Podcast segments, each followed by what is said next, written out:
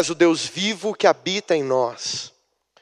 E nós nos submetemos àquilo que o Senhor preparou para essa noite. Nós nos rendemos à Sua palavra, reconhecendo que nós precisamos dela, reconhecendo que nós precisamos ser moldados, transformados por ela. Por isso nós clamamos que o Senhor nos ministre, que o Senhor nos dê entendimento, que o Senhor nos dê compreensão, que o Senhor abra os nossos olhos, alinhe os nossos corações a Ti nessa noite. Em nome de Jesus. Amém e amém. Amém, meu irmão? Queria perguntar uma coisa para você. Você sabe o que é uma miragem?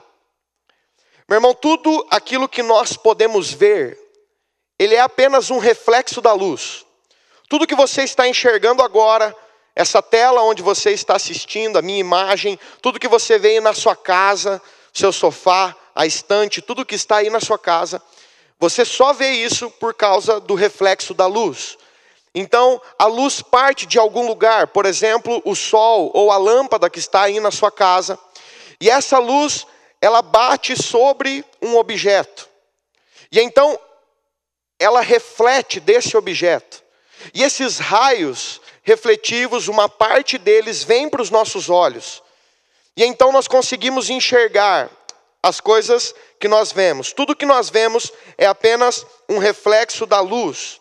Agora, meu irmão, com certeza você já viu em filmes, em fotos, em desenhos, aquelas cenas onde uma pessoa está no deserto, está em um lugar muito quente e ela começa a ver uma miragem, a ver uma coisa que não é real. Ela enxerga algo que não existe. Normalmente você vê aquelas cenas a pessoa no deserto, então ela enxerga como se tivesse água. E ela corre desesperadamente para encontrar aquela água, mas quando ela chega lá ela não encontra. Meu irmão, o reflexo, o, a miragem, perdão, ela nada mais é do que quando esse calor extremo ele aquece a superfície de algum lugar, ou a areia do deserto, ou o asfalto onde os nossos carros andam, e então ali se cria uma camada de ar muito quente. E logo acima dessa camada está uma camada de ar um pouco mais frio. E existe uma diferença de densidade entre essas duas camadas. E o que, que acontece, meu irmão? Essa luz que bate em um objeto e reflete nos seus olhos, uma parte dela vem para os seus olhos, mas uma parte dela vai para outros lugares, que não os nossos olhos. Mas essa camada de ar quente sobre essa superfície faz com que haja uma distorção como haja uma curva naquele reflexo, ele muda de direção. E então ele cria uma imagem perceptível aos nossos olhos, que parece ser real, mas não é. Em outras palavras, basicamente, uma miragem é uma visão distorcida da verdade, é um mau posicionamento da luz que afeta a forma como nós enxergamos a verdade e a realidade. Meu irmão, todas as vezes que nós vemos algo com pouca luz, com uma luz distorcida, ou até mesmo no meio da escuridão, nós temos dificuldade de discernir aquilo que nós estamos vendo. É ou não é? Às vezes você só vê o contorno, mas você não consegue perceber com clareza aquilo que é. E quando nós aplicamos isso para todas as partes da nossa vida, se nós nos basearmos em olharmos apenas dessa forma, nós corremos um sério risco de viver acreditando em miragem. Meu irmão, ter clareza daquilo que é visão e daquilo que é uma invenção da nossa mente é um ponto crucial para nós, principalmente nesse tempo que nós estamos vivendo. Se a miragem é um mau posicionamento da luz, é uma visão distorcida da verdade, em outras palavras, a miragem ela me faz enxergar coisas que eu inventei e não aquilo que é real. A minha mente inventou aquilo. Ela pregou uma, uma peça em mim. Ela não é a realidade. Mas muitas vezes eu começo a acreditar nas miragens que eu estou olhando. E meu irmão, isso é muito pertinente para nós, porque em tempos de deserto, em tempos de dificuldade, às vezes nós temos a sensação de que parece que o inimigo nos coloca em um quarto escuro, totalmente. Mas meu irmão, muitas vezes o inimigo ele até permite que você tenha luz, só que uma luz distorcida, não uma luz real. Parece que você está vendo uma verdade, quando na verdade aquilo é só uma distorção, não é algo real. Meu irmão, eu enfrentei depressão anos da minha vida. E uma das palavras que eu mais afirmava para mim todos os dias é: tudo isso que eu estou vendo e sentindo não é verdade. A minha vida não é tão triste assim. As coisas não estão tão difíceis assim. Porque naquele quadro em que eu estava, eu olhava para as coisas distorcidas e acreditava que aquilo era uma verdade, mas não é.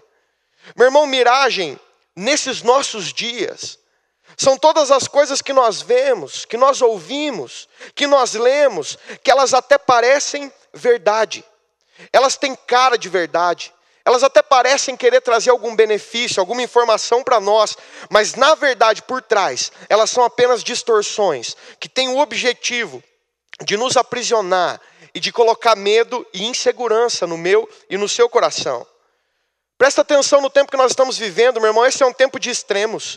São extremos nos relacionamentos, extremos nos ânimos, extremos na política, extremos na, na, economia. Ou você ama, ou você mata, ou você é de direita, ou você é de esquerda. Você estoca tudo que você puder, mesmo que falte para outra pessoa. Você guarda todo o dinheiro que você puder, mesmo que alguém do seu lado esteja morrendo, porque você precisa se proteger. É um extremo. Meu irmão, isso é uma distorção, isso é uma miragem. Quando nós enxergamos uma, algo que não é real, como se fosse real, nós começamos a nos posicionar polarizados. Todos aqueles que enxergam coisas que não são claras, todos aqueles que estão vivendo baseado em miragens, eles vão automaticamente se polarizar, eles vão automaticamente caminhar para extremos. Meu irmão, no começo desse ano, eu não sei se você lembra, mas nós tivemos aqui palavras que nos ministraram a respeito de 2020 ser o ano da visão perfeita. Era o ajuste do foco dos nossos olhos, o 2020, que é a visão mais perfeita que existe. E meu irmão, é engraçado que uma das coisas que eu tenho mais ouvido nesse tempo, e eu creio que você deve ter ouvido bastante também, é a seguinte frase: nesse tempo, nós precisamos colocar os nossos olhos em Jesus. Essa é uma das frases que a gente mais ouve. Agora, meu irmão, eu acho que isso é verdade sim. Mas na verdade eu acredito que a pergunta não é apenas essa. Nós temos uma outra pergunta que precisa ser feita junto com essa. Nós perguntamos sim se estamos colocando os nossos olhos em Jesus, mas a outra pergunta é: em qual Jesus nós estamos colocando os nossos olhos? Porque o ponto não é apenas colocarmos os nossos olhos em Jesus, mas muitas vezes, meu irmão, nós corremos o risco de inventar uma imagem a respeito de Jesus que não é real. Nós corremos o risco por conta das coisas que acontecem conosco ou que estão acontecendo ao nosso redor. E isso começa a levantar perguntas, dúvidas, questionamentos no nosso coração. E muitas vezes, sem perceber, nós vamos criando uma imagem a respeito de Jesus, baseado nessas informações, nessas distorções, nesses reflexos falsos e nós criamos uma imagem a respeito de Jesus que não é verdadeira. E daí nós até colocamos os nossos olhos em Jesus, mas não no Jesus da Bíblia, mas num Jesus falso que nós mesmos, mesmos criamos. Meu irmão, a Bíblia vai dizer que um dia os discípulos estavam em um barco, e eles vão com aquele barco para o meio de uma tempestade, em um tempo como o nosso. E então, naquela situação difícil, contrária de preocupação, de aparente morte. Meu irmão, a Bíblia diz que naquela situação Jesus vem caminhando por sobre as águas para se encontrar com eles. Mas, meu irmão, os olhos deles estavam tão distorcidos pelos reflexos da situação, pelo medo, pela insegurança, pela possibilidade da morte, que a Bíblia diz que quando eles olham Jesus vindo por sobre as águas, eles não veem Jesus como Jesus, mas a Bíblia diz que eles começam a gritar, achando que era um fantasma. Meu irmão, aqueles doze homens que caminhavam com Jesus todo dia, em um momento de deserto como esse que nós estamos passando, eles tiveram uma miragem que fez eles olhar para um Jesus que não era o real. Esse é um risco que nós corremos.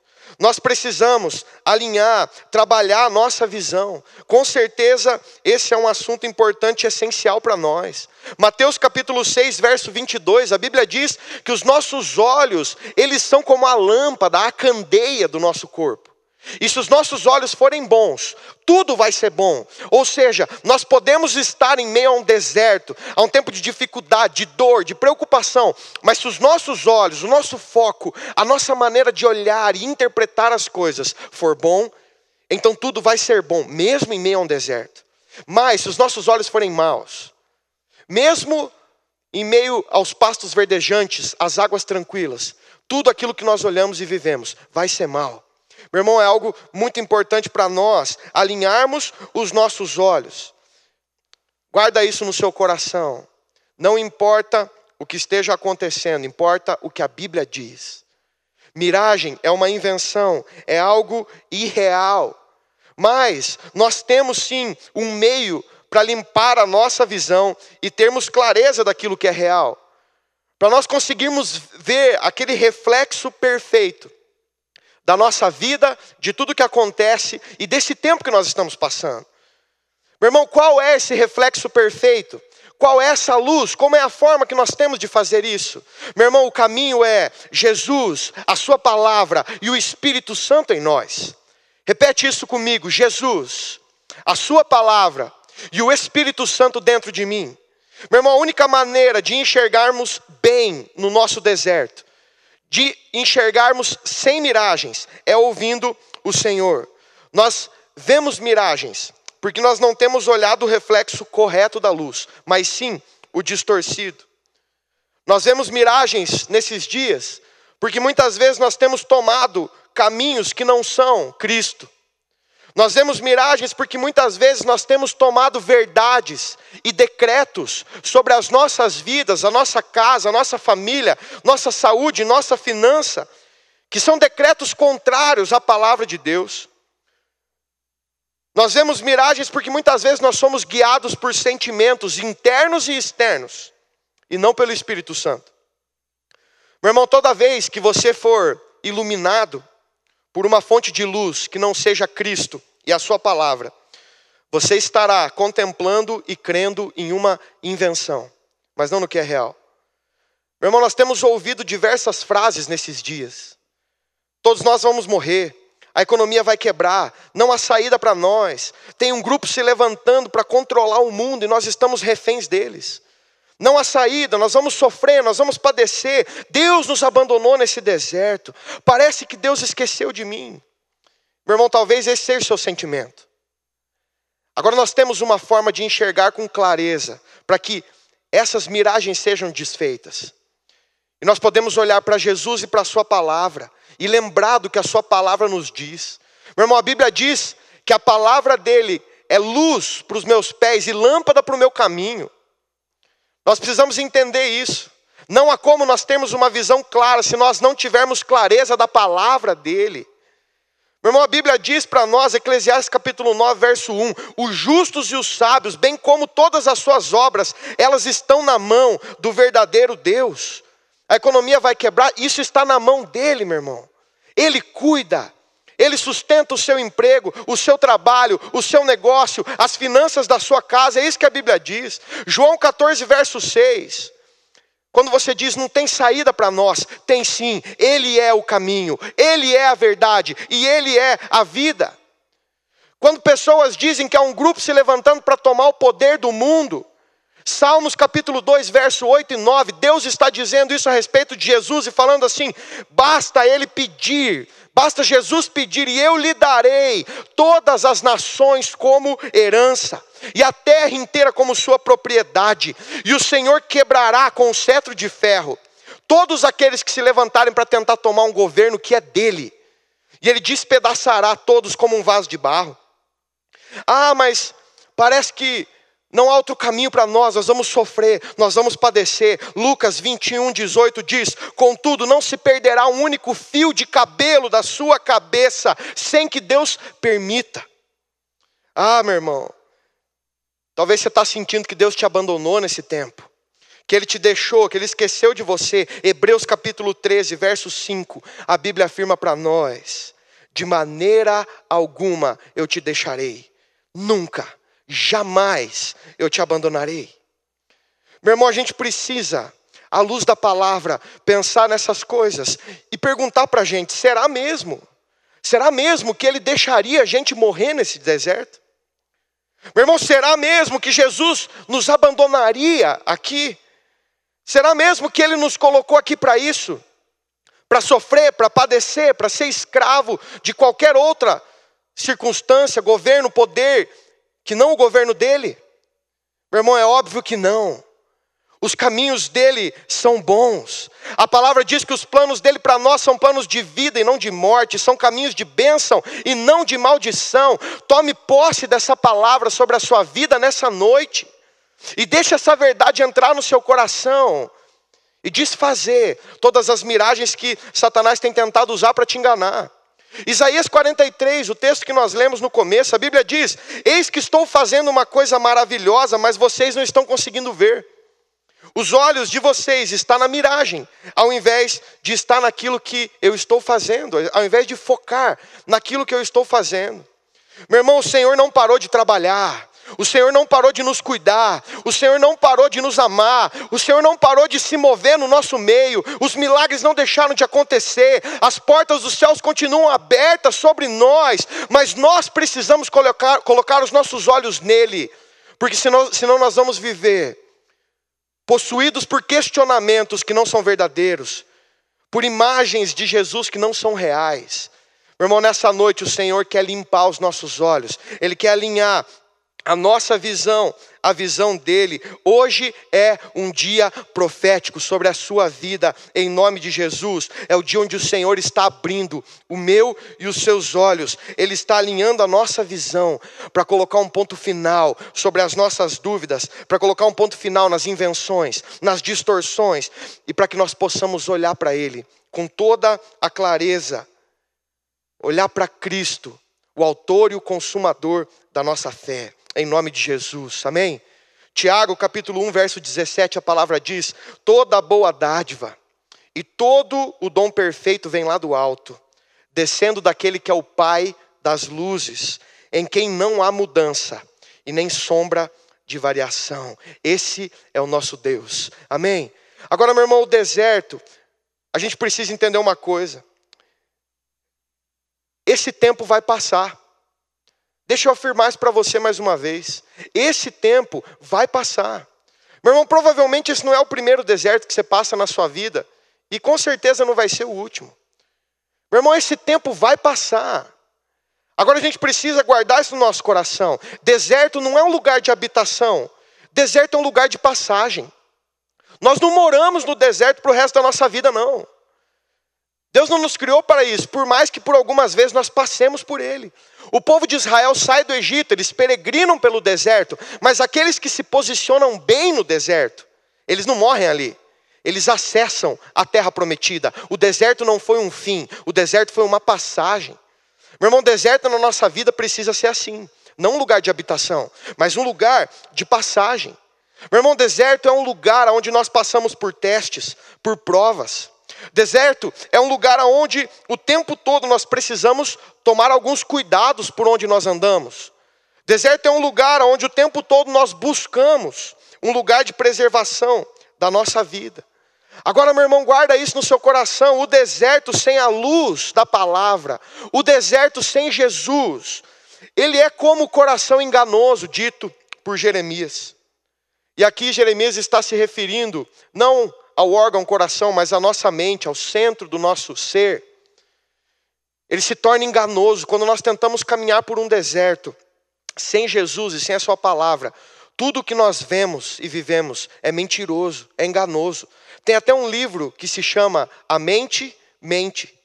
E muitas vezes nós vivemos assim, escravos de uma mentira, pregada pela nossa própria mente, que só pode ser desfeita por Jesus e pela Sua palavra. Meu irmão, nós precisamos entender que o deserto é um lugar de duas coisas: ou você morre, ou você experimenta a maior prova do cuidado e do milagre de Deus sobre você. O deserto é um lugar que vem para tentar mudar o seu foco, distorcer sua visão. Mas, meu irmão, o deserto também é um lugar de alinhamento, de preparação e principalmente de uma poderosa manifestação de Deus sobre a minha e sobre a sua vida. Meu irmão, esse é o tempo que nós estamos vivendo.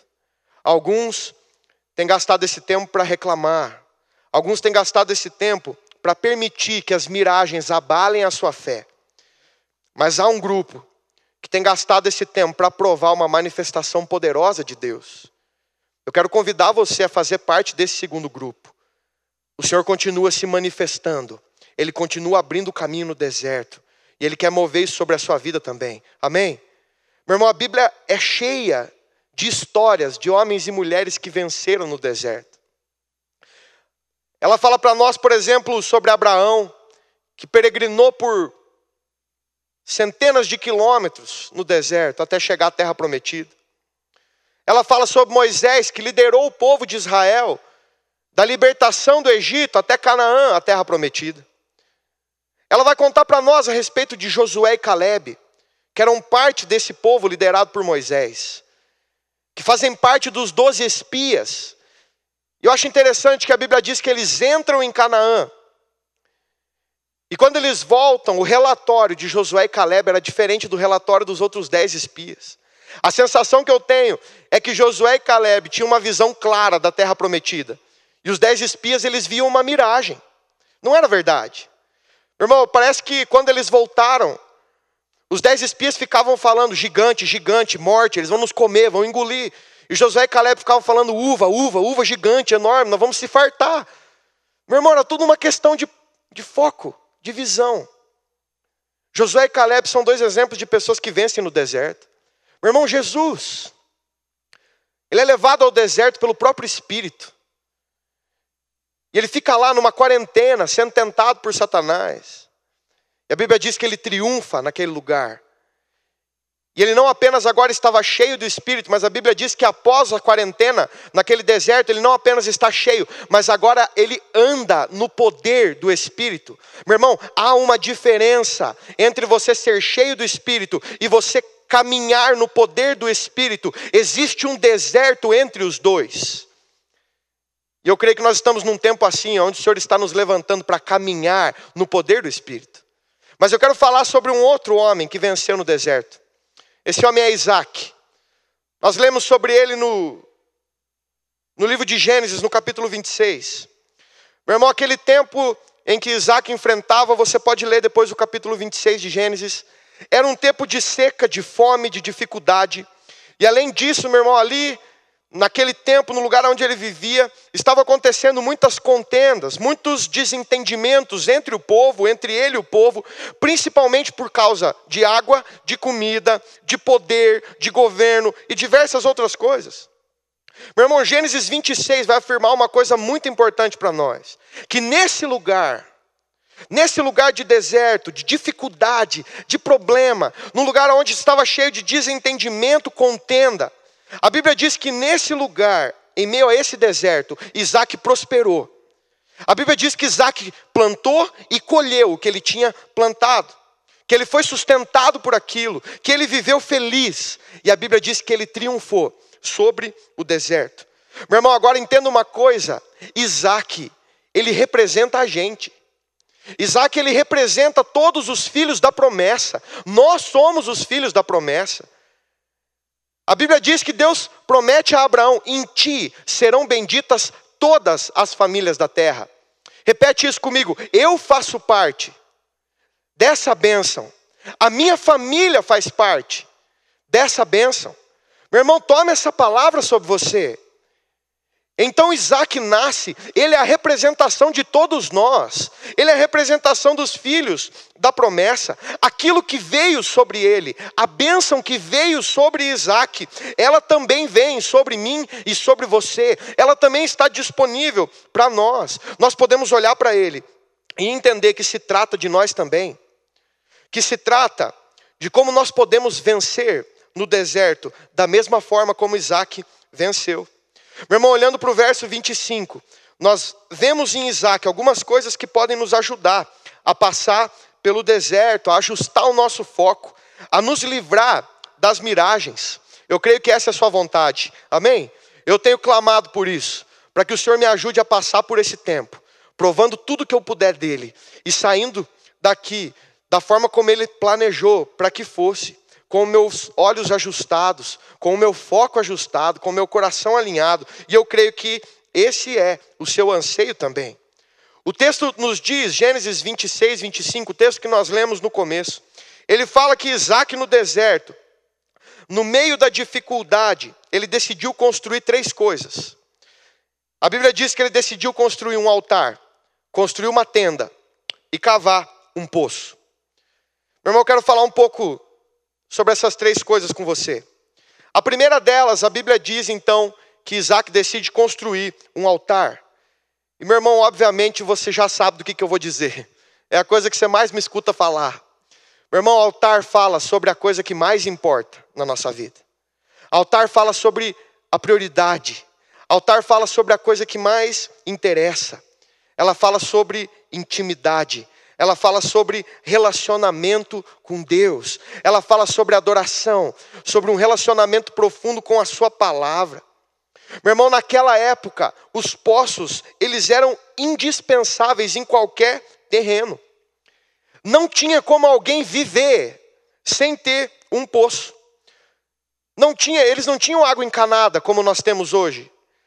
Eles não tinham como levar água até as suas casas. Então eles cavavam um poço e eles construíam suas casas, a sua vida ao redor daquele poço. Aquele poço era o lugar onde eles construíam tudo a partir daquele lugar. Não tinha como viver sem ter um poço. Meu irmão, assim como não tem como a gente viver, e muito menos como a gente sobreviver a um tempo de deserto, sem a palavra de Deus. Meu irmão, assim como o poço oferecia provisão sobre aquele povo do deserto, a palavra de Deus, ela nos provê. A palavra de Deus, ela nos sustenta. A palavra de Deus, ela nos conduz em meio aos nossos desertos. E a minha pergunta para mim e para você nessa noite é: como está o nosso relacionamento com a palavra? Como está, meu irmão, o seu, o seu relacionamento com a Bíblia? Nesse tempo de quarentena, ele melhorou ou ele piorou? Meu irmão, esses dias eu estava comentando com a Camila. Eu não lembro outro tempo da minha vida que eu li tanta palavra como eu tenho lido nesse tempo. A Camila, esses dias atrás, ela terminou de ler a Bíblia toda. E então ela começou a ler de novo, e acho que semana passada ou retrasada, ela estava me mostrando, ela já está quase terminando de novo. E meu irmão, eu fico pensando e olhando isso e falando, cara, é isso que Deus espera de nós.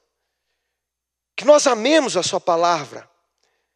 Levantar um altar fala sobre isso, sobre nós entendermos que não há vida longe da palavra, que não há salvação longe da palavra, que não há vitória longe da palavra, que não há maneira de construirmos nada sólido, nada que permaneça se não for sobre a palavra. Não é isso que a Bíblia diz? Aquele que constrói a sua casa sobre a palavra é semelhante àquele que faz sobre uma rocha. Meu irmão, nós precisamos entender isso. O que, que tem preenchido o seu coração? As notícias da televisão, as notícias da internet. O que, que tem ocupado o seu pensamento? Teorias, ideologias, invenções. Meu irmão, do que, que você tem se alimentado? O que você tem deixado ocupar espaço do seu coração? Meu irmão, aqueles homens eles cavavam poços para poder tomar uma água pura, para poder tomar uma água limpa, que ia hidratar, que ia refrigerar e que ia sustentar eles no meio daquele calor do deserto onde eles viviam.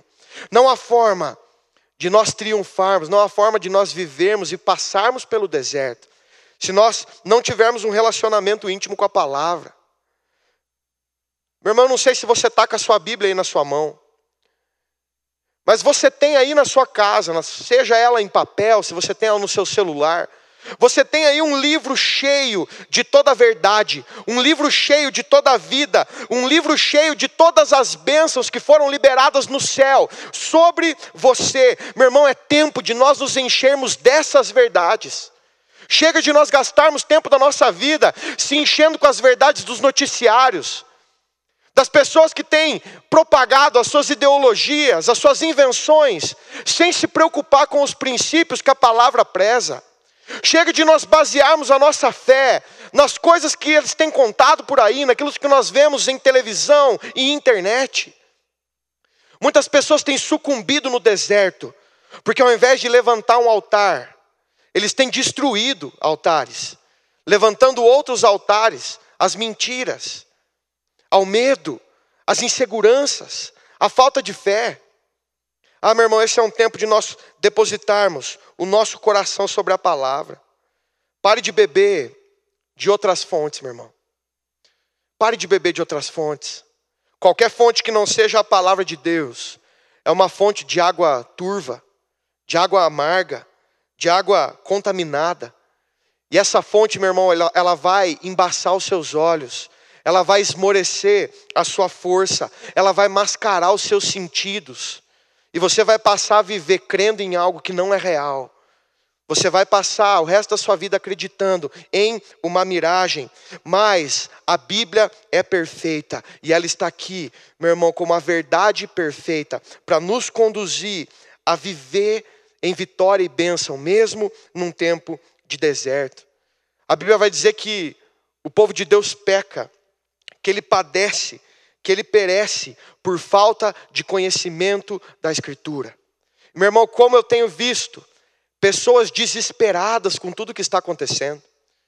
E me entenda bem, eu não estou dizendo que isso não é algo que nós devemos nos preocupar, que nós não devemos ter os devidos cuidados. Nós estamos todos aqui, a grande maioria com máscara, álcool na mão, poucas pessoas, todo mundo distante. Mas nós precisamos entender uma coisa: a nossa verdade, a nossa convicção, a nossa imagem clara, primeiramente e unicamente, ela vem do que a Bíblia diz. Qualquer verdade, por mais real que ela pareça, que venha de fora, mas que confrontada com a Bíblia, ela não seja condizente, eu jogo essa verdade fora e permaneço com a Bíblia. Meu irmão, não importa quão difícil o tempo esteja, não importa quão inseguro seja o terreno que nós estamos trilhando, não importa quão difícil sejam os dias, e não importa o quanto nós estejamos temerosos, pelo futuro, por como serão as coisas lá na frente. Eu deposito o meu coração sobre a palavra e eu sei o que está escrito lá. E deixa eu te dizer uma coisa, meu irmão, eu li a Bíblia até o final e no final Jesus venceu e ele vence todas as vezes. Não importa o que se levante contra, se você colocar os seus olhos na palavra, lá você tem uma palavra de vitória para você. Meu irmão, em meio ao deserto, nós precisamos levantar altar. A Bíblia diz que todos os dias há para nós um maná escondido. Apocalipse fala isso, todos os dias há para nós uma porção diária da palavra de Deus para nos sustentar naquele dia. Ah, meu irmão, você não pode mais sair da sua casa sem ter buscado uma palavra, um maná dele para você para aquele dia. Quão difícil, quão pesados são os nossos dias quando nós enfrentamos ele apenas na nossa força. Mas quando nós tomamos sobre nós o maná escondido, quando nós tomamos sobre nós a porção diária da palavra do Senhor, então não há deserto que seja forte o suficiente para nos derrotar, para nos matar, para acabar com a nossa família. Mas a palavra nos sustenta. Meu irmão, a palavra é aquela que sacia a sua sede de justiça. A palavra é aquela que acalma o seu coração, ela é aquela que revela o caminho e o futuro glorioso que você tem com o Espírito Santo e com Cristo. Meu irmão, a palavra é aquela que te direciona a saber como prosperar em meio à escassez. A palavra é aquela que te revela as vontades do Senhor, os sonhos do Senhor para a sua vida, que são sempre de bem, que são sempre de vida e nunca de mal, e nunca de maldição.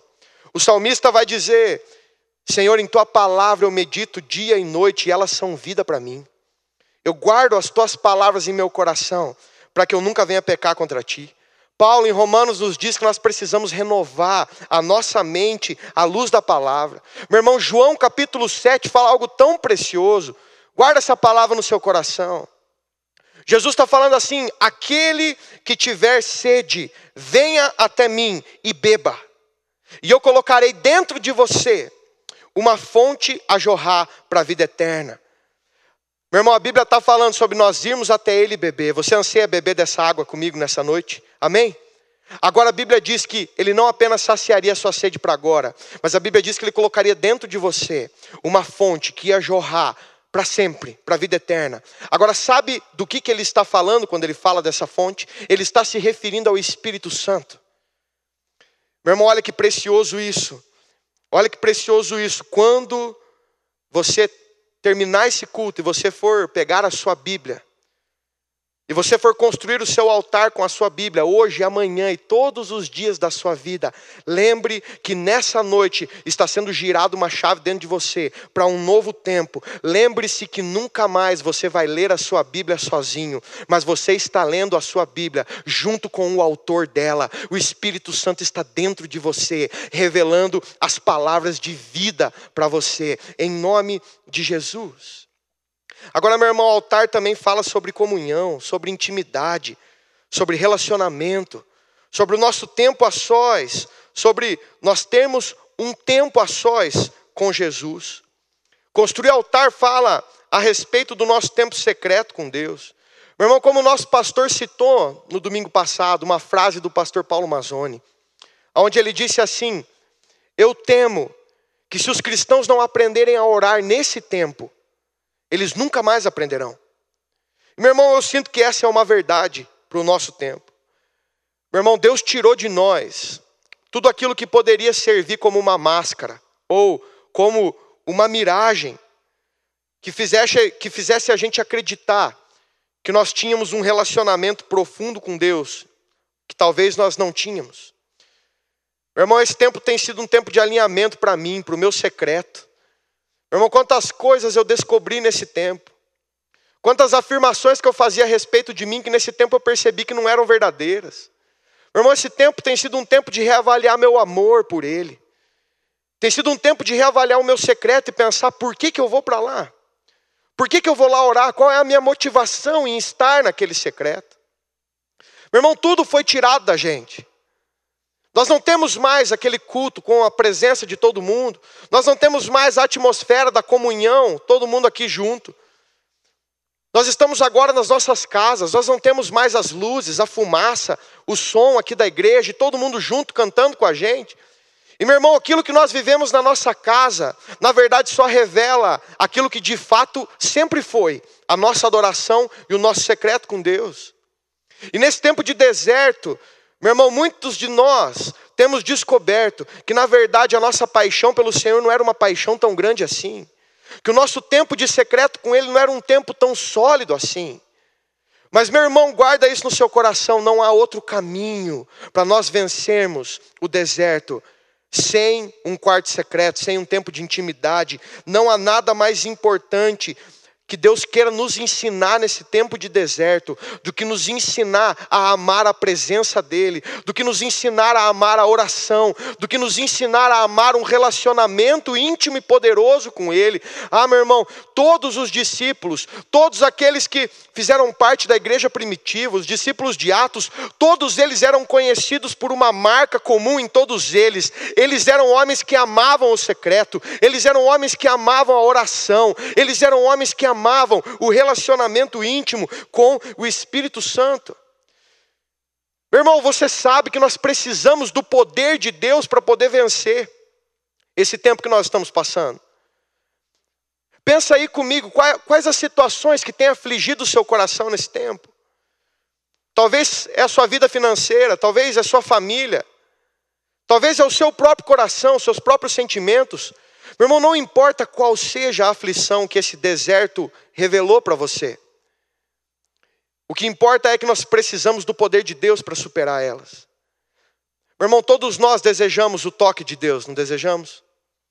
Todos nós clamamos para que o Senhor faça algo em nós, para que Ele libere uma bênção sobre nós. Todos nós clamamos para que o Senhor transforme as nossas vidas. Agora, sabe o que eu percebi em mim nesse tempo? É que muitas vezes nós esquecemos de uma verdade da Bíblia. A onipotência de Deus, a manifestação poderosa das mãos de Deus, ela sempre caminha junto com a onipresença de Deus. Elas nunca caminham, elas nunca caminham separadas. O salmista no Salmo 91, ele vai falar assim: Aquele que habita no esconderijo do Altíssimo, a sombra do Onipotente descansará. Meu irmão, o problema é que nós esperamos uma ação poderosa de Deus. O problema é que muitas vezes nós estamos clamando por uma ação poderosa de Deus, mas nós ignoramos que para provar essa ação poderosa, automaticamente nós precisamos estar na onipresença dEle. A onipotência não vem sem a onipresença. Aqueles que provam algo poderoso em Deus são aqueles que vivem com o entendimento e a percepção de que Deus está o tempo inteiro com você, em tudo que você faz, em tudo que você pensa, em tudo que você vê, em todas as decisões que você toma. Você anseia por ter uma comunhão com esse Deus, e então desfrutando dessa onipresença, automaticamente a mão poderosa vem sobre você, e então você pode descansar no esconderijo do, do, do Altíssimo, na onipotência dEle. Agora, meu irmão, não creia que você vai provar de uma ação poderosa de Deus, sem que você tenha um prazer no seu coração por ser amigo dEle, por viver perto dEle. Você pode até provar uma ou outra coisa, aqui e ali. Mas a mão poderosa dele, aquele poder que quebra todo o jugo, aquele poder que governa todas as coisas, aquele poder que segura o mundo em suas mãos. Esse poder está reservado para aqueles que decidiram levantar um altar e viver a onipresença, e viver o relacionamento íntimo com o Senhor. Meu irmão, por favor, não viva mais um dia da sua vida acreditando nessa mentira que muitos aí têm contado, de que é possível você viver uma vida, você se chamar de cristão, você acreditar que as bênçãos que o Senhor prometeu para você vão se cumprir na sua vida, sem você crer que tudo isso está vinculado com uma vida de intimidade, sem você crer que tudo isso está prometido aos amigos, à noiva, aos íntimos, aqueles que têm um relacionamento com Ele. Meu irmão, esse é um tempo de nós construirmos altares, amém? Esse é um tempo de nós ajustarmos o nosso secreto. Davi, no Salmo 23, ele vai falar para a gente assim: Eu posso até passar pelo vale da sombra da morte, mas eu tenho uma morada. Ah, meu irmão. Ele está dizendo: Eu posso até passar, é passageiro, vai acabar, porque eu sei que aqui não é a minha casa, eu tenho uma morada, e a minha morada é na casa do Senhor por todos os dias da minha vida. Meu irmão, você precisa afirmar isso sobre a sua vida nessa noite. Esse tempo vai passar, esse vale da sombra da morte vai passar, mas você precisa escolher fazer da casa do Senhor, da presença do Senhor, da intimidade com o Senhor, a sua morada. O deserto é uma passagem para aqueles que têm uma casa no Senhor. Aqueles que não têm casa no Senhor fazem do deserto a sua casa. Mas nessa noite eu estou aqui para te dizer que o Senhor está abrindo as portas para que você desenvolva um relacionamento íntimo e profundo com Ele, porque Ele quer que você tenha uma casa nele, em nome de Jesus. Davi vai dizer no, no Salmo 34: Uma coisa eu te peço, e essa uma coisa eu vou buscar todos os dias da minha, da minha vida, que eu possa habitar na casa do Senhor por todo o sempre, por todo o sempre. Amém? E uma terceira e última coisa sobre os altares é que altar também fala a respeito de ação de graças. E, meu irmão, ação de graças tem a ver com você ajustar seu foco, tem a ver com você escolher aonde você vai colocar os seus olhos. Filipenses capítulo 4, verso 7 e 8, a Bíblia fala assim: quanto ao mais, irmãos, tudo que é verdadeiro, tudo que é honesto, tudo que é justo, tudo que é puro, tudo que é amável, tudo que é de boa fama, se há alguma virtude e se há algum louvor, Nisso pensai. Coloque o seu pensamento nessas coisas. Escolha, é uma escolha sua. Lamentações 3:21, a Bíblia vai dizer assim: Eu quero trazer à minha memória aquilo que me dá esperança. Meu irmão, altar fala a respeito de ação de graças. Altar no Antigo Testamento, meu irmão, eles serviam como não apenas como um lugar de oferecer sacrifício, mas altar também servia como um memorial daquilo que Deus já havia feito. Todas as vezes que o povo de Israel passava por um altar, eles olhavam para aquele altar e lembravam de uma ação poderosa, de um milagre, de um caminho no deserto é, que Deus havia aberto para eles. Se você ler o Antigo Testamento, você vai ver isso diversas vezes acontecendo. E então, é o que acontece com, com Isaac. Ele está ali no meio daquele deserto e Deus dá vitória para ele, e ele constrói um altar, é um memorial. Meu irmão, a gente precisa entender uma coisa: o milagre não é nossa parte. abrir o caminho no deserto não é nossa parte. A saída para toda essa situação não é nossa. Tudo tem a ver com Cristo. Tudo vem dele, tudo é liberado por ele. O milagre já foi liberado nos céus, ele já está acontecendo na sua vida, mesmo que você ainda não veja. Receba e creia nessa palavra. Mas a tarefa de construir um altar para lembrar das coisas que Deus fez na sua vida é minha e sua. Deus faz o milagre, mas você nunca vai ver na Bíblia Deus construindo um altar. Você vê inúmeras vezes Deus livrando o povo, Deus fazendo milagres, abrindo caminhos no deserto, mas você nunca vê Deus levantando um altar. Porque levantar um altar é uma função nossa. Meu irmão, levantar um altar é você colocar os olhos naquilo que o Senhor já fez na sua vida. É você trazer à sua memória todas as coisas grandes e poderosas que o Senhor já realizou sobre você. Um dia nós estávamos passando por uma dificuldade muito grande financeira lá em casa.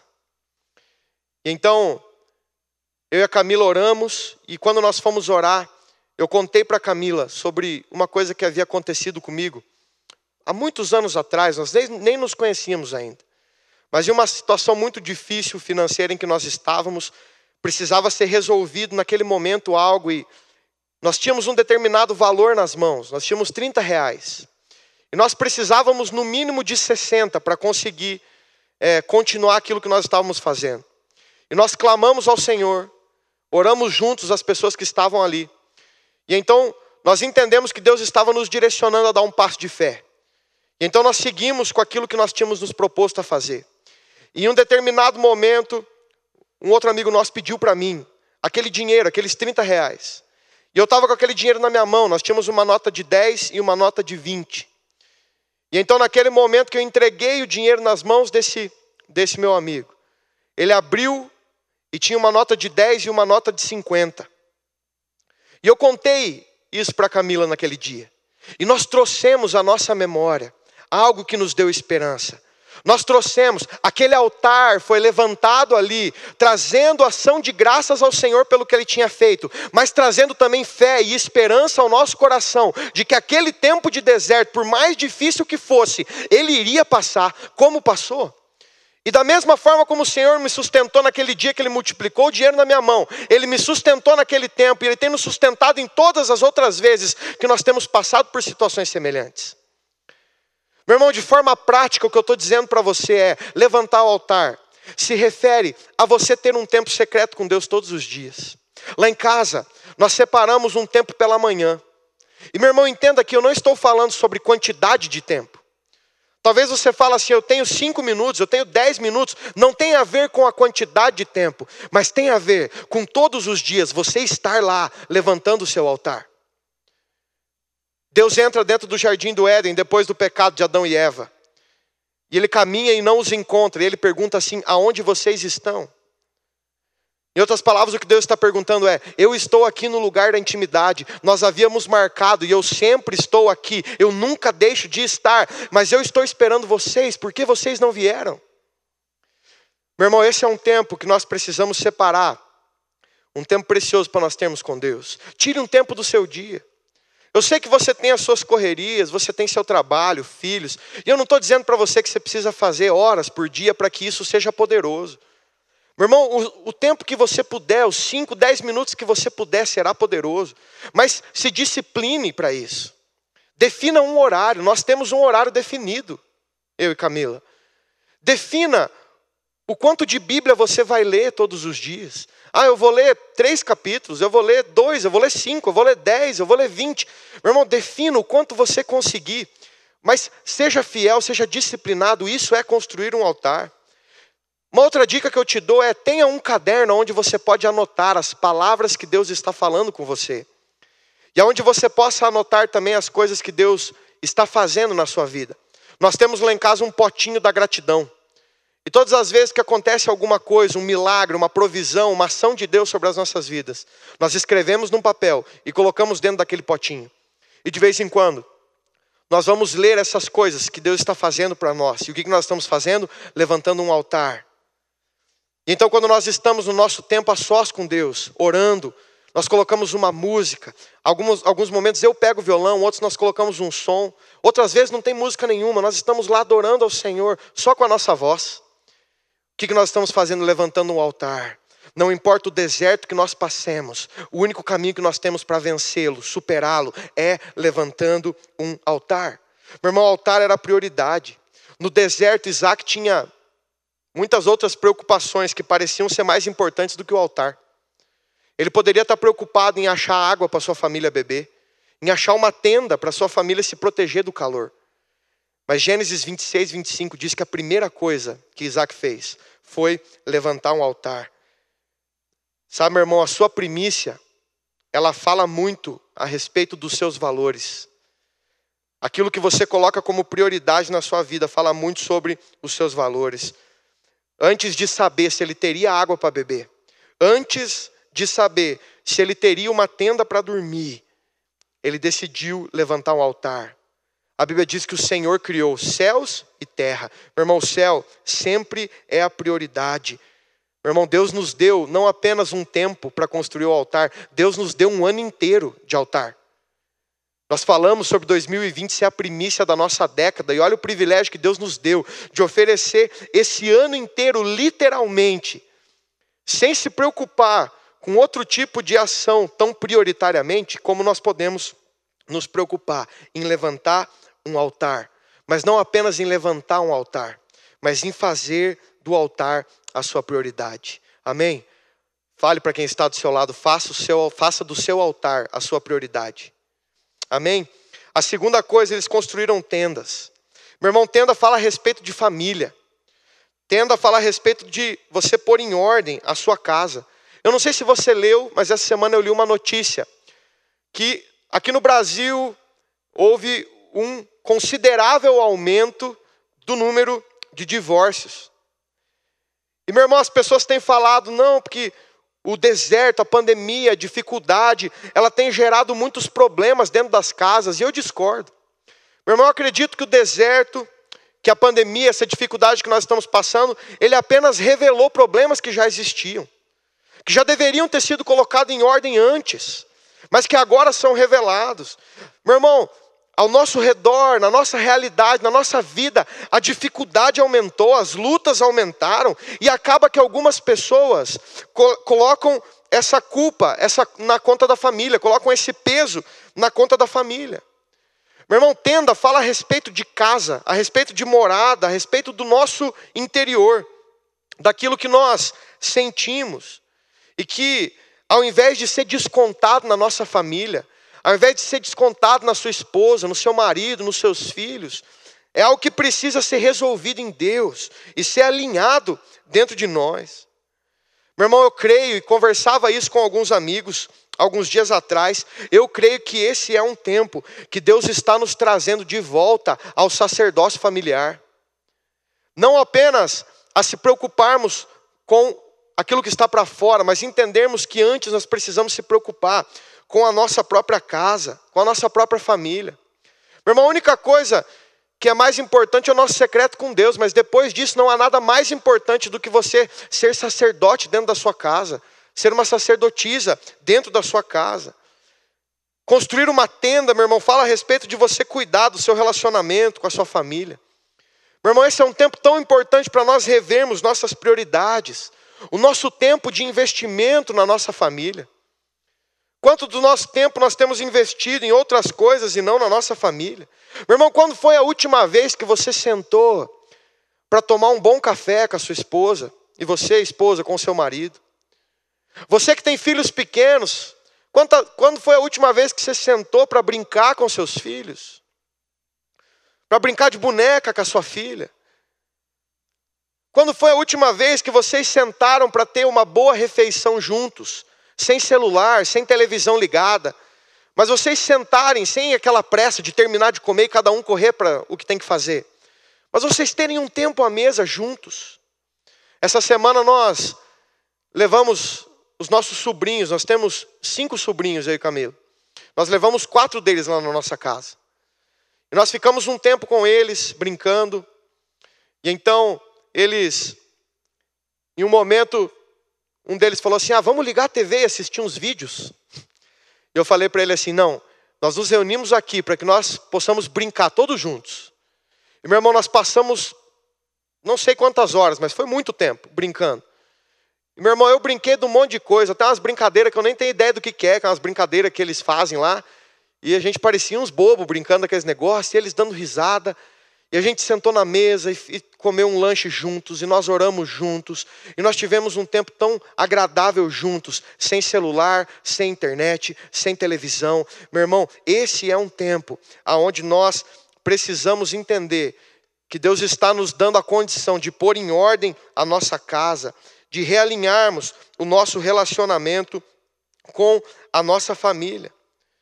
Agora, meu irmão, o problema é que muitas vezes a nossa casa, que deveria ser essa tenda no deserto, que deveria ser esse lugar de refrigério, de descanso, porque quem está no deserto, meu irmão, está numa temperatura quente, é um calor, e quando ele entra na tenda, ali dentro há uma outra temperatura, há um outro ambiente, e então, muitas vezes, o problema é que a nossa casa, ao invés, ao invés de ser essa tenda no deserto, esse, esse ambiente diferente, ele acaba sendo o mesmo ambiente de fora, o mesmo inferno que está fora é encontrado dentro. Meu irmão, entenda uma coisa: a nossa casa precisa ser um lugar onde nós temos prazer de estar, e isso é responsabilidade de todos nós, minha, sua, do esposo, da esposa, dos filhos. Esse é um tempo de colocar a nossa casa em ordem, de colocar os nossos relacionamentos em ordem, o esposo e a esposa, os filhos e os pais. É um tempo de nós construirmos uma tenda dentro da nossa casa. Meu irmão, o anseio de Deus, e se essa não é a realidade da sua casa, Nessa noite eu estou liberando uma palavra sobre você e a sua casa, de que em nome de Jesus, a partir de hoje, as coisas começarão a mudar, e isso começará a ser a realidade dentro da sua casa.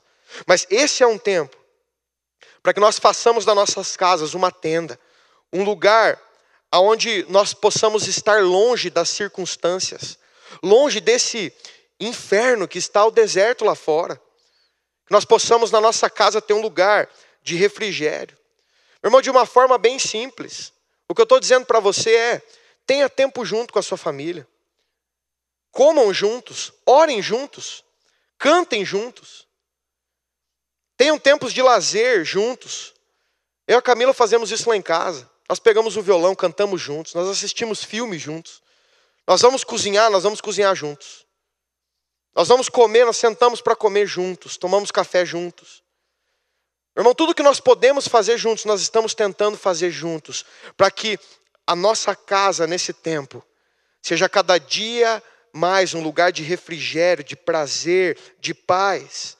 Sabe, meu irmão, uma coisa que talvez vai ser importante nesse tempo, se você ainda não fez, é você sentar com a sua família e ter uma conversa para acertar as coisas.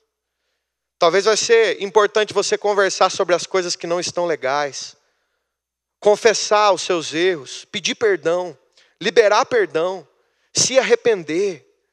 Meu irmão, Deus está dando esse tempo para nós. Deus está dando esse tempo para nós sentarmos e colocar a nossa casa em ordem. Construir uma tenda é você ter um lugar de refrigério em meio ao deserto. O tema do nosso ano, o texto tema do nosso ano fala sobre isso, sobre ajustarmos a nossa tenda esticar as cordas, firmar as estacas, alargar a nossa tenda. Meu irmão, tenda não era uma casa de material fixa. A tenda é uma habitação móvel. Levantar, construir uma tenda fala sobre isso. Fala sobre a nossa mobilidade, mas fala sobre a nossa capacidade de se adaptar. Nós estamos entrando em um novo tempo, irmão, e coisas estão mudando. E para que nós possamos triunfar no deserto, nós precisamos deixar que o Espírito molde em nós uma capacidade de se adaptar e caminhar com essas coisas novas. Meu irmão, tem sentimentos que nós precisamos deixar para trás, tem coisas que nós precisamos deixar para trás e caminhar para as coisas novas.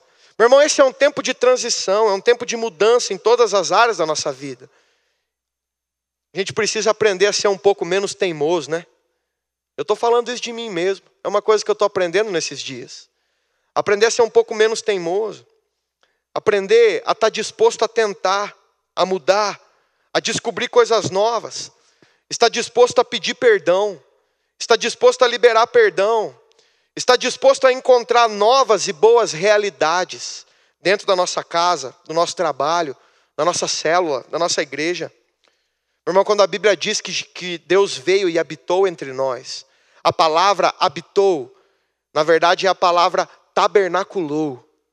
Quando Deus veio e habitou em nós, ele se estabeleceu como uma tenda.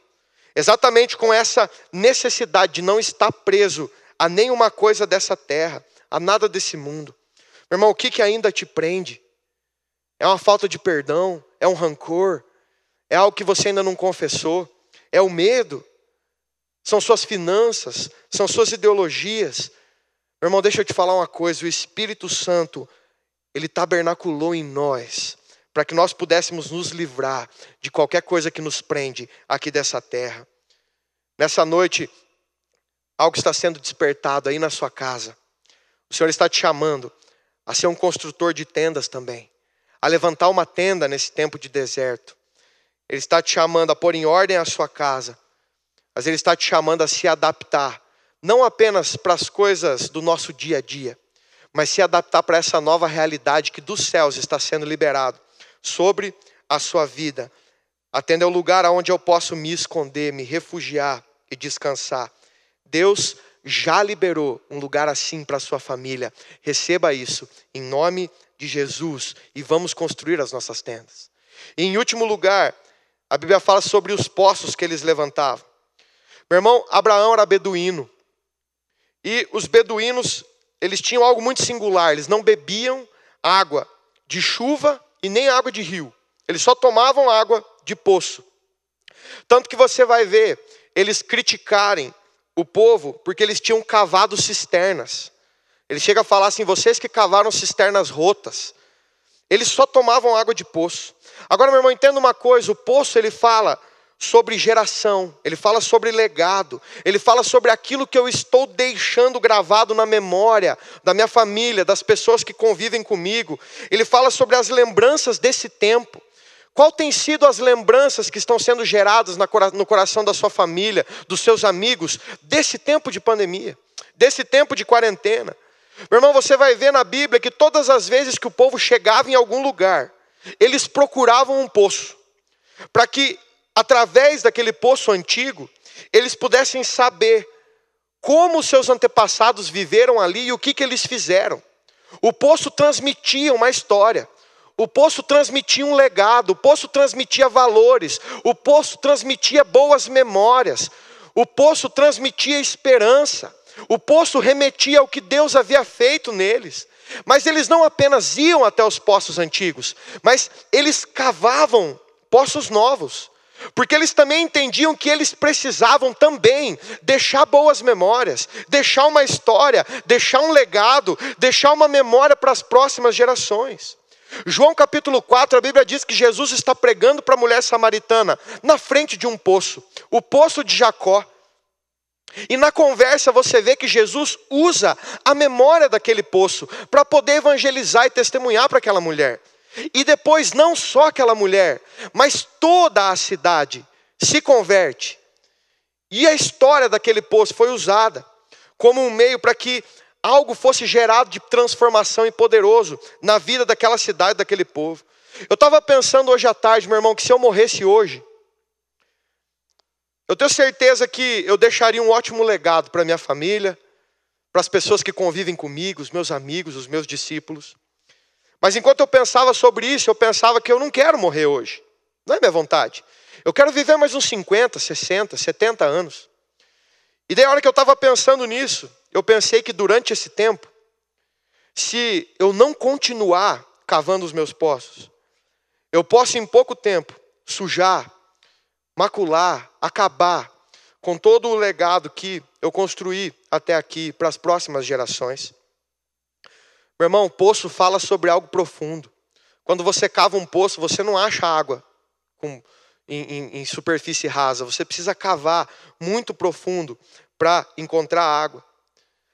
Cavar poço fala sobre um tempo, meu irmão, que nós não podemos mais viver uma vida superficial com Deus. Não há mais espaço para nós vivermos uma vida superficial com Deus. Mas é um tempo onde o Senhor nos chama a ser profundo nele, a deixarmos memórias, a deixarmos um legado de paixão, um legado de relacionamento com Deus, de profundidade em Deus. Um legado, meu irmão, de uma profundidade que alimenta a nossa casa, que alimenta os nossos amigos, que alimenta a nossa família, que alimenta as pessoas que se relacionam conosco. Ah, meu irmão, como eu gosto de me relacionar com algumas pessoas que são profundas em Deus e pessoas que continuam cavando os seus poços. Meu irmão, hoje eu falei duas vezes com o meu pastor, pastor Cezinho. E meu irmão, as duas vezes eu liguei para ele e, e, quando eu desligava o telefone, eu estava com um caderno com inúmeras coisas escritas e eu falava para Camila: Meu Deus, quanta riqueza! Em uma simples conversa, o quanto eu fui alimentado. Meu irmão, eu tenho certeza que você gosta disso. É ou não é bom? Você está perto de pessoas que liberam palavras de esperança, pessoas que te animam, pessoas que liberam palavras do Senhor, pessoas que quando você está perto, a sua paixão por Jesus é aumentada, o seu anseio por Jesus é aumentado. Ah, meu irmão, eu tenho tanta alegria de conviver com pessoas assim que quando eu saio da conversa, minha vontade é ir para o quarto orar. E eu tenho clamado ao Senhor para que eu seja uma pessoa assim para que quando convivam comigo, o desejo das pessoas que caminharem perto de mim seja estar mais perto do Senhor, mas que quando elas saiam de perto de mim, elas saiam dali alimentadas, refrigeradas. Elas saiam dali tendo bebido de uma água que jorra de dentro de mim. Meu irmão, a Bíblia diz que Isaac, ele cavou um poço. Meu irmão, Isaac poderia ter pego um cantil, ele poderia ter pego um jarro, uma talha de água que alimentasse só a sua casa, a sua família, mas não, meu irmão. Isaac cava um poço e aquele poço não dá água só para ele, para sua casa, mas aquele poço dá água para todos os seus amigos, todos os seus servos, todos os que moravam perto daquele poço, agora podem usufruir daquele refrigério. Meu irmão, cavar poço é você entender que mesmo em meio a um deserto, há uma fonte de vida jorrando de dentro de você você, e você pode trazer refrigério para quem está ao seu redor, você pode liberar uma palavra de esperança, você pode liberar uma oração, você pode compartilhar uma mensagem de texto, você pode mandar uma música, você pode compartilhar um café, um pão, um pacote de açúcar, de arroz, de feijão, você pode fazer qualquer coisa para expressar o amor do Senhor de tal forma que aquilo gere refrigério no coração das pessoas ao seu redor. Não há forma, meu irmão, de nós sairmos vitoriosos do deserto, se nós não entendermos que é um tempo de nós cavarmos poços também. Todos ao redor de Isaac foram abençoados. Não foi só Isaac, não foi só a sua própria família, mas todos ao redor dele foram abençoados. Meu irmão, por isso que eu penso que cavar poço fala sobre empatia, fala sobre você se importar com o próximo. Meu irmão, nesse tempo de polarização, os que vão vencer o deserto são aqueles que vêm e se importam com o próximo. Aqueles que se importam com a dor do outro. Meu irmão, cavar poço é um tempo de você abrir a sua casa para uma célula, não literalmente para as pessoas irem na sua casa, mas você abrir o seu contato, suas reuniões de WhatsApp, para você testemunhar o amor de Jesus, você alimentar alguém com as palavras de vida. Meu irmão, eu ouvi uma história sobre um pastor chamado Samé. Ele é pastor no Egito. E eu quero terminar com essa história. Ele um dia, ele mora no Egito e ele um dia passou por um lugar, um campo, um terreno que era um deserto total. E Deus falou para ele assim: compre esse terreno. E então ele olhou e ele ficou um pouco relutante, porque aquilo era um deserto, não tinha nada lá, nem perto. E então depois de um tempo, ele decidiu obedecer, ele foi, ele pagou muito barato, porque era um deserto, ele fez uma proposta, comprou aquele terreno. Depois que ele comprou aquele terreno, então Deus fala para ele: agora eu quero que você cave um poço aqui. E então ele começa a entrar em contato com as empresas. E as empresas não querem ir, porque eles falam: vai ser desperdício de dinheiro, vai ser desperdício de tempo, lá não tem água, lá é deserto, você vai jogar seu dinheiro fora. E ele vai insistindo até que ele encontra uma empresa que aceita ir lá cavar o poço. E então, quando essa empresa vai, ela começa a fazer a perfuração, e meu irmão, eles encontram uma fonte de água no meio daquele deserto. E então, meu irmão, depois de encontrar aquela água, vida começa a surgir naquele lugar. E então, agora, aquele espaço é um dos maiores centros de evangelização do Oriente Médio. Algumas pessoas aqui da nossa igreja estiveram lá. Meu irmão, os vizinhos muçulmanos ali, eles vão até lá para pegar água. Ele não está abençoando apenas ele, mas toda a sua é, é, vizinhança. Meu irmão, ele testemunha que algumas pessoas, elas começaram a se converter, porque eles tinham a seguinte crença: que apenas Alá tinha poder para dar água para o povo. E então, quando eles furaram aquele poço em nome de Jesus, e eles começaram a testemunhar que Deus fez com que saísse água daquele poço que eles cavaram ali. As pessoas começaram a se converter a Cristo, porque elas viram que o Senhor estava trazendo refrigério para casa e para a família deles, que o Cristo verdadeiro, o Deus Todo-Poderoso, estava liberando, liberando vida e refrigério para a vida deles. Meu irmão, eu quero encerrar com essa história te dizendo uma coisa. Apenas um simples poço fez uma diferença enorme na vida de uma família e na vida de toda uma vizinhança.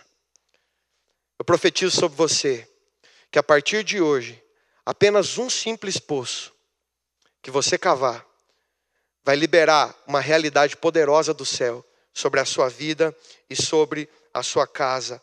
Há um caminho sendo aberto no deserto. Esse é o caminho: construir altares, construir tendas e cavar poços. A Bíblia diz, no final do capítulo, no, no, no capítulo 26 de Gênesis, que em meio ao deserto, Isaac prosperou. Ele colheu a cem por um aquilo que ele tinha plantado. Ele viveu feliz. Ele triunfou sobre o deserto. Essa promessa é para mim e para você. Amém? Eu queria te convidar aí na sua casa. Se você puder, feche os seus olhos por um instante. Enquanto enquanto nós somos ministrados pelos músicos. Quero que você tenha um tempo aí na sua casa. Deixe que Deixe que essa palavra comece a gerar algo dentro do seu coração. Meu irmão, nessa noite eu estou aqui para liberar uma palavra de esperança sobre você. Mas o Espírito Santo está aqui para para trabalhar nos nossos olhos. Nós não podemos mais viver presos a miragens, mas o Senhor está aqui nessa noite para nos dar uma visão clara. Ele está aqui nessa noite para nos dar uma visão perfeita da Sua vontade, do seu caminho. Ele é aquele que abre o caminho no deserto. Ele é aquele que prospera o seu povo no deserto. Ele é aquele que traz vida aonde há morte. Ele é aquele que triunfou sobre a morte. Ah, meu irmão, abra o seu coração e se lance nele nessa noite. Abra o seu coração e diga isso a ele, Senhor. Eu quero ser, eu quero ser um construtor de altares. Eu quero construir essa tenda. Me ajuda, me ajuda a cavar os poços. Me ajuda a alinhar o meu, meu relacionamento com a Bíblia, o meu tempo secreto. Me ajuda a pôr em ordem a minha casa. Ah, Senhor, eu quero deixar um legado para minha família. Eu quero deixar boas memórias para aqueles que vivem comigo. A promessa de Isaac é a promessa sobre mim e sobre você. Benditas serão todas as famílias. Essa bênção está sobre nós. A bênção que fez Isaac prosperar no deserto é a bênção que está sobre nós nessa noite. A bênção que trouxe vida sobre Isaac no deserto é a bênção que está sobre nós nessa noite. Reaja essa palavra. Fale com Ele. Levante o seu altar. Levante o seu altar.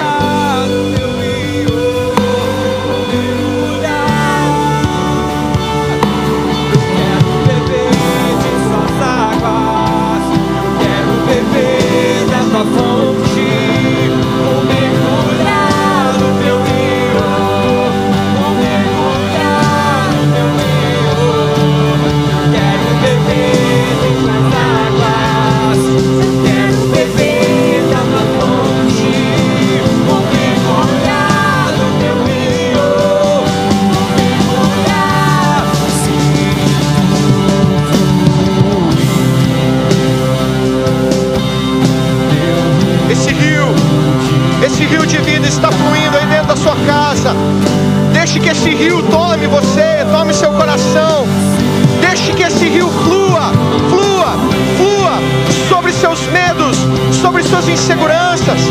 Deixe que esse rio passe sobre os seus olhos como um colírio. Deixe que esse rio te desperte a uma nova realidade, a um novo tempo. Era balarababassura, manaiela, na canamás. Receba sobre você o fortalecimento do Senhor. Receba sobre você o toque. Receba sobre você a bênção do Senhor.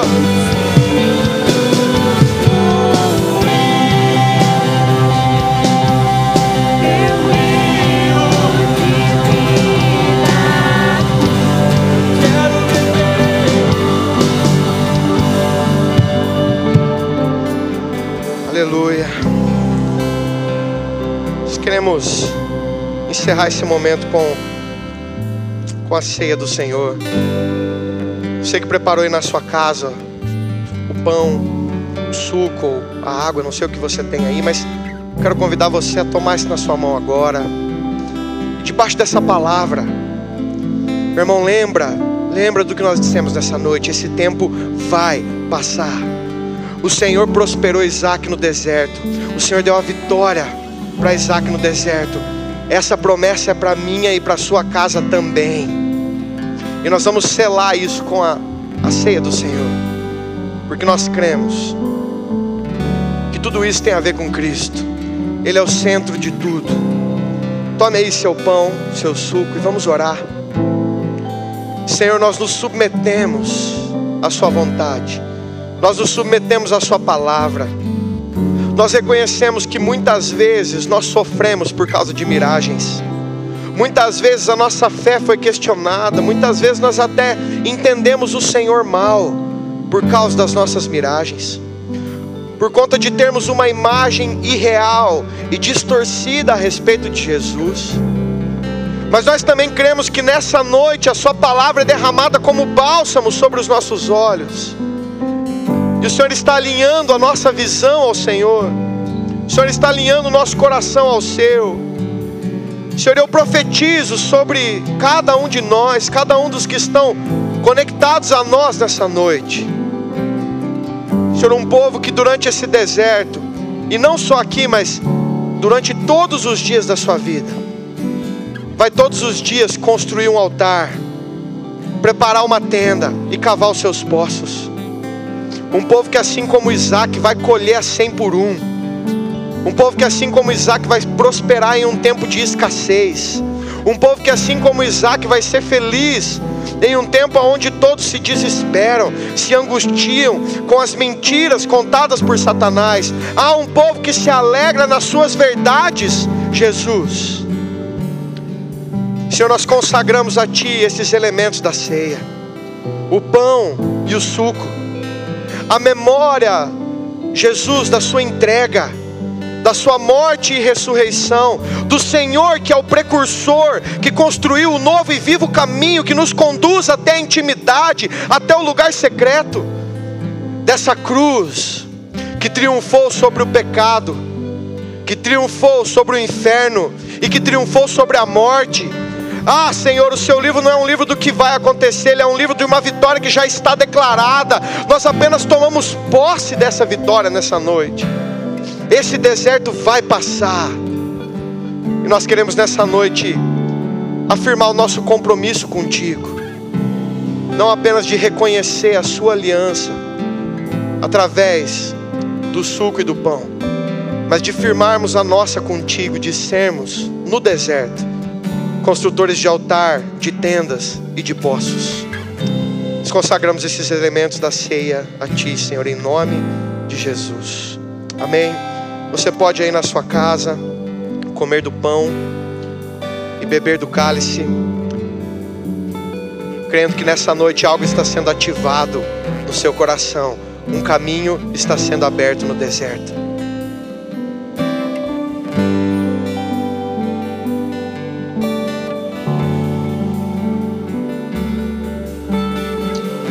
Aleluia. Aleluia. Fale isso para quem está do seu lado. Um caminho já está sendo aberto no deserto. Amém. Vamos, vamos receber a bênção. Feche seus olhos. Que a bênção de Deus, nosso Pai, aquele que liberou essa promessa em Abraão, essa promessa que se estende até nós, que a bênção de Jesus, o Filho, aquele que pagou o preço, aquele que tornou essa, essa, promessa, essa promessa possível sobre nós, de que nós pudéssemos conquistar essa promessa.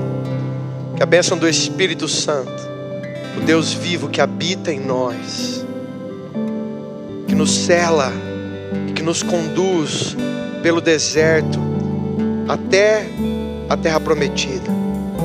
Que a bênção dessa trindade esteja sobre nós hoje e todo sempre. Amém e amém. Amém, meus amigos. Que Deus abençoe você. Que essa seja a semana mais poderosa da sua vida. Construa altares, construa, sua tenda e cave os seus poços. E eu tenho certeza que essa semana ainda, eu profetizo que você experimentará de sinais poderosos do Senhor sobre você e sobre a sua casa. Amém? Amanhã pela manhã, nós estamos aqui com o nosso devocional. E continue ligado nas nossas programações. Durante toda a semana nós temos um conteúdo, uma porção preciosa dos céus para compartilhar com você. Amém? Que Deus abençoe.